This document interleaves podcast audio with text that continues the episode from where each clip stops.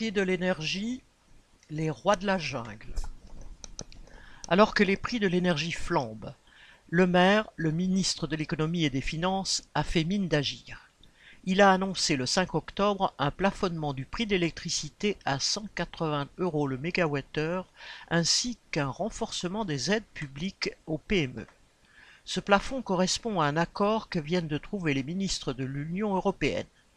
Mais il faut le comparer au prix en vigueur il y a encore deux ans, 50 euros le mégawattheure.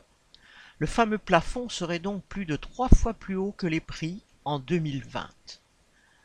De nombreuses communes seront obligées de fermer des infrastructures, notamment des salles de sport ou des locaux associatifs.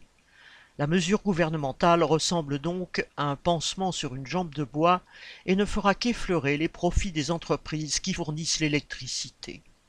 Du côté des tarifs du gaz et du pétrole, il n'y a même pas d'accord similaire en vue entre dirigeants européens.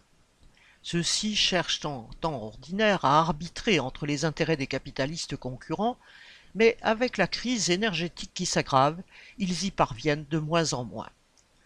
À l'échelle européenne, la seule mesure envisagée vis-à-vis des trusts du gaz et du pétrole est une contribution, car le Botax leur donne de l'urticaire, de 33% sur leurs profits, au-dessus d'un certain seuil. D'après le maire lui-même, cette contribution ne devrait rapporter à l'État français que 200 millions, soit environ 1% des bénéfices de Total Énergie en six mois. Les conséquences de la situation sont déjà visibles. À l'échelle européenne, des dizaines d'usines chimiques, grandes consommatrices de gaz, ont déjà mis leur activité en veille. Comme, en plus, le tarif européen de l'électricité est adossé à celui du gaz, c'est en fait toute l'industrie lourde qui risque d'être fortement touchée, ce qui provoquerait à son tour une avalanche de blocage sur toute la production. En réalité, pour l'instant, les seules mesures prévues sont de nouvelles aides publiques pour les entreprises touchées une politique qui ressemble à une fuite en avant, d'ailleurs de moins en moins efficace. Les profits des énergéticiens sont en augmentation vertigineuse. Total Energy a annoncé un record historique de bénéfices.